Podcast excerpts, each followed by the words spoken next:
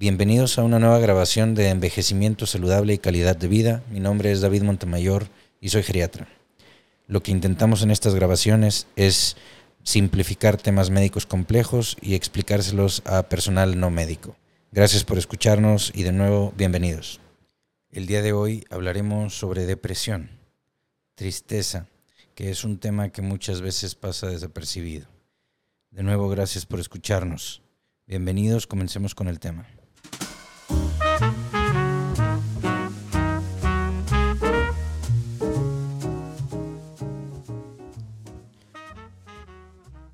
Hemos hecho en los demás programas, la intención no es cambiar ningún tratamiento que nos dé nuestro médico. De hecho, la recomendación es que no se modifique, se agregue, se suspenda ningún tratamiento a menos de que sea autorizado y supervisado por su médico. Sin embargo, queremos dar información actualizada, eh, relevante para padecimientos que son comunes y para los cuales todos queremos saber un poco más. Es importante saber que todos estos temas están siendo sugeridos por ustedes en los diferentes comentarios en las diferentes plataformas, en Facebook, en Twitter, en YouTube es donde menos eh, presencia tenemos, pero eso es por el diseño del programa, que es principalmente en audio, el cual cambiará mañana. Ya comenzaremos con una versión en video también. Entonces están invitados a conocerla. Podrán dejar sus comentarios también en cualquiera de esas plataformas y por supuesto en los podcasts, en Apple Podcasts, en Spotify, en Audible, en Facebook Podcast, en donde ustedes quieran. Al dejar los comentarios nos llega una notificación a nosotros, revisamos los comentarios y contestamos sus preguntas eh, a la brevedad posible de manera escrita y por supuesto en los programas. Bueno, el día de hoy vamos a contestar algunas de ellas. ¿Qué es la depresión? Es la pregunta más frecuente sobre el tema anímico del cual estamos hablando ahorita. La depresión es un trastorno, que suena muy feo la palabra trastorno, pero bueno, es un trastorno o es una situación que nos hace sentirnos tristes, pero no es una tristeza que pudiera considerarse normal. Es decir, la depresión puede ocasionar que nos resulte difícil trabajar, estudiar o hacer nuestras tareas cotidianas. La tristeza normal nos permite seguir funcionando, la depresión nos puede disminuir una parte importante de nuestra función y de nuestra calidad de vida. Ahora, después de saber qué es la depresión, la siguiente pregunta que nos hacían es, ¿cómo sé si estoy deprimido? Bueno, pues una parte de la respuesta está en la definición, pero no es por completo. Estar tristes una, la mayor parte del tiempo durante las últimas dos semanas ciertamente es uno de los síntomas, pero debe de tener uno de los siguientes dos síntomas adicionales. Ya no disfrutar o que ya no nos interesen las actividades que previamente nos gustaban y estar, como mencionábamos, tristes, deprimidos, desesperanzados o malhumorados la mayor parte del día, casi todos los días durante las últimas dos semanas.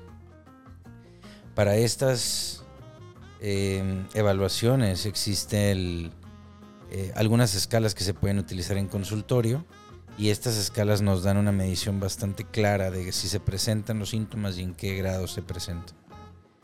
La depresión también puede ocasionar otros síntomas como un incremento en el peso, o una disminución en el mismo, un incremento en el sueño o una disminución en el mismo, un cansancio mayor a lo, a lo usual o sentirnos sin energía.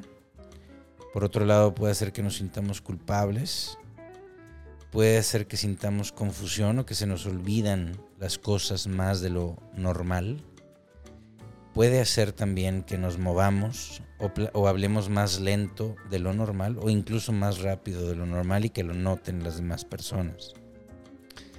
Puede hacer que actuemos de forma inquieta o que tengamos dificultades para quedarnos tranquilos. Y puede hacer que pensemos en que las cosas estarían mejor si ya no estuviéramos aquí. Estas diferentes síntomas que mencionamos ahorita se evalúan en estas escalas que les mencionaba como el PHQ9, Obviamente no son escalas para la autoaplicación.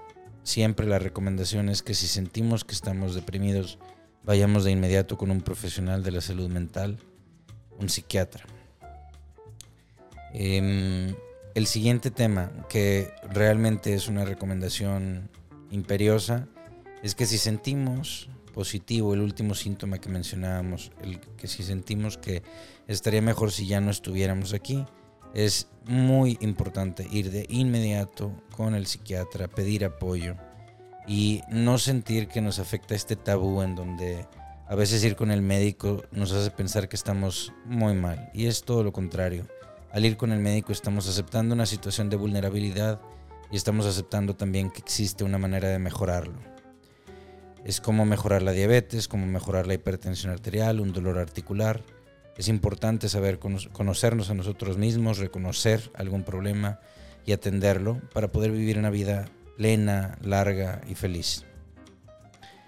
Es importantísimo entonces, si sentimos que sería mejor ya no estar aquí, llamar inmediatamente a nuestro médico psiquiatra y acudir con el profesional de la salud. Pedir una ambulancia, atenderse en urgencias eh, inmediatamente y acudir con el profesional de la salud. Ahora, otra pregunta que nos hacían era, ¿cuáles son los tratamientos para la depresión? Y aquí también sería interesante tener una plática, obviamente, con un psiquiatra. Platicábamos el otro día con el doctor Omar Caguas, psiquiatra, profesor del Hospital Universitario, sobre la posibilidad de hacer una, entrevista. Entonces, vamos en, semanas posteriores a tenerla. Eh, los mantendremos informados a través de las distintas redes para que podamos platicar más a profundidad de esto y obviamente con información mucho más detallada y mucho más clara sobre lo que es la depresión, no solamente en la persona mayor de 60 años, sino a cualquier edad. De nuevo, ¿cuáles son los tratamientos para la depresión? Las personas que la tienen pueden recibir uno o más de los siguientes tratamientos. Uno serían medicinas o medicamentos que la alivien, la tristeza, la depresión. Dos, terapia con un psiquiatra, con un psicólogo. Puede ser que reciban un dispositivo que, que transmite ondas magnéticas o electricidad al cerebro, pero estamos hablando de diferentes grados de, gravedad y de resistencia al tratamiento con terapia y con medicamentos. Y esto es obviamente completamente a discreción del psiquiatra que los esté atendiendo. Las personas que padecen de una depresión, de una tristeza no muy grave, pueden mejorar con los medicamentos y al hablar con un consejero. Quienes, quienes tienen una depresión grave generalmente necesitan medicamentos para sentirse mejor y es posible que también se deba de consultar con un consejero de manera regular, consejero pues siendo el profesional de salud mental. Otro tratamiento son los que platicábamos de las ondas magnéticas hacia el cerebro, pero eso será ya más tema del psiquiatra que de este programa. Excede lo que este programa debe de platicar. Y de nuevo nunca se dan eh, recomendaciones de medicamentos, ni mucho menos en ninguno de los programas se ha hecho y en ninguno de los programas se hará porque eso corresponde al juicio clínico de cada uno de los médicos que los atiendan a ustedes y por supuesto a el conocimiento que ellos tengan de sus situaciones personales y de los padecimientos que ustedes tienen para entender perfectamente cómo el tratamiento que les ofrezcan sea mejor para ustedes. No se puede generalizar en ningún programa de televisión, de radio, de podcast, de ninguna manera un tratamiento de esta magnitud. Otra pregunta importante que nos mandaban es, si ya sabemos que es depresión, si ya sabemos qué es lo que me pueden dar de tratamiento, ¿cuándo me sentiré mejor? Las dos opciones de tratamiento tardan un poco en hacer efecto, no es un tema mágico. Muchas personas que toman los medicamentos empiezan a sentirse mejor en las primeras dos semanas, pero realmente es... Eh, Sería imprudente que si no hubiera una mejoría en las primeras dos semanas se eliminara por completo el tratamiento. Y pueden pasar, hay que considerarlo, entre cuatro y ocho semanas hasta que la medicina haga pleno efecto, particularmente en personas mayores de 60 años de edad. Muchas personas que consultan con un profesional de la salud mental, con un psiquiatra, empiezan a sentirse mejor en pocas semanas pero de nuevo pueden pasar entre 8 y 10 semanas hasta que vean mayores beneficios y completamente depende del profesional de la salud, de su psiquiatra, el determinar cuánto tiempo va a hacer el, tratamiento y con qué frecuencia va a ser. Y esto va a depender de las características específicas de lo, que, de, lo que vengan sufriendo.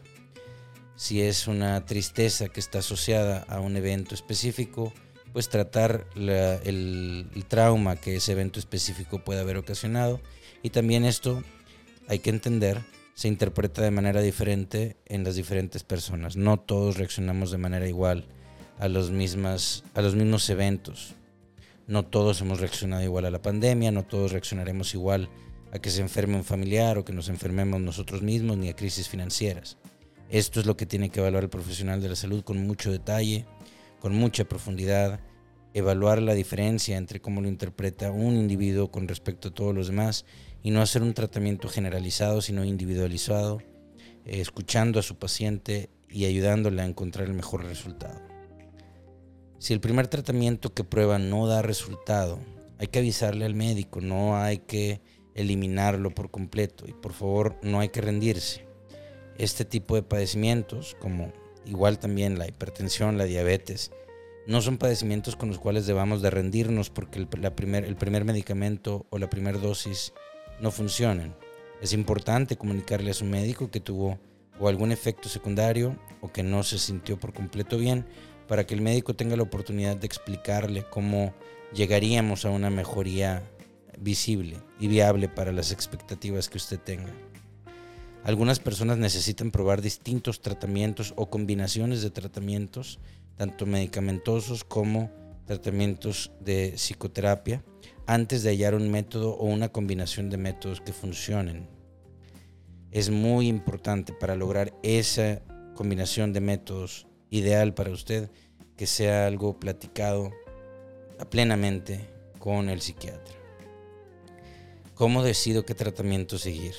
Aquí básicamente es una plática con el médico para entender cuáles son las ventajas y las desventajas. Hablando de temas que son más de geriatría, por ejemplo, cuando un paciente empieza a perder masa muscular y con ello empieza a perder debilidad, y al perder debilidad necesita, y al perder, perdón, fuerza muscular eh, y adquirir debilidad, pudiera empezar a tener algo de dependencia. Es importante eh, tomar muy en cuenta las preferencias del paciente sobre los tratamientos que puede seguir, los efectos secundarios negativos que pudiera tener el tratamiento y permitir que sea el paciente quien escoja entre las diferentes opciones de tratamiento de acuerdo a la información que le demos sobre cuáles son los beneficios esperables, asequibles, viables y las desventajas en efectos secundarios adversos que estos tratamientos pudieran ocasionar. De igual manera es, es acá en el tema de la depresión cuando hable usted con su profesional de, la, salud mental, va a explicarle él cuáles son los tratamientos en opción, en la mesa, le va a explicar cómo se pudiera lograr el mejor resultado para usted en, el, tiempo más adecuado y va a hacer una, una, plática mutua en donde la decisión se va a tomar de manera conjunta, con la experiencia y el conocimiento de su profesional de la salud y con, el, y, con la, el respeto a las preferencias de cada paciente. Ahora, preguntas como la depresión es igual en los adolescentes, que sería un tema muy importante a tratar también, pero ya esto de nuevo con un psiquiatra, que afortunadamente tendremos pláticas con, con algunos de ellos, en particular con el doctor Omar Caguas, que les mencionaba hace un momento, profesor del hospital universitario, psiquiatra por el, por el hospital universitario. Em, es importante también dejar que esos temas que son completamente ajenos a geriatría los toque un profesional de la salud. Les agradezco mucho que me acaban de, acaban de enviar ese comentario. Lo quería mencionar para no dejar a un lado ninguna pregunta, pero ese tema sí lo dejaremos para, para el psiquiatra. ¿Qué ocurre si tomo medicinas para la depresión y quiero tener un bebé? Es otra pregunta. Este también es un tema muy importante, es un tema también de nuevo para para el psiquiatra, pero es importante reconocer que hay algunos medicamentos que pudieran ocasionar efectos negativos en, embarazo. Estos medicamentos no son solamente para la depresión, o sea, y, no son necesariamente para la depresión, sino que pueden pertenecer a cualquier categoría de medicamentos. Pueden ser medicamentos que se utilizaran, por ejemplo, para náuseas, pueden ser medicamentos que se utilicen para hipertensión, que se utilicen para padecimientos reumatológicos o de otros tipos. Aquí es importante de nuevo evaluar en qué momento del embarazo se encuentra la persona, en qué momento del embarazo se encuentra usted, quien hizo la pregunta, y le agradezco mucho que la haga, y en qué momento del embarazo el medicamento es específicamente riesgoso o no riesgoso. Claro que siempre la intención es dar el medicamento con el menor riesgo y el mayor efecto benéfico para cada uno de los pacientes. Y esto es, aplica para cualquier padecimiento. De hecho, no se debe indicar ningún medicamento cuyo daño potencial sea mayor que el beneficio que pudiera ocasionar.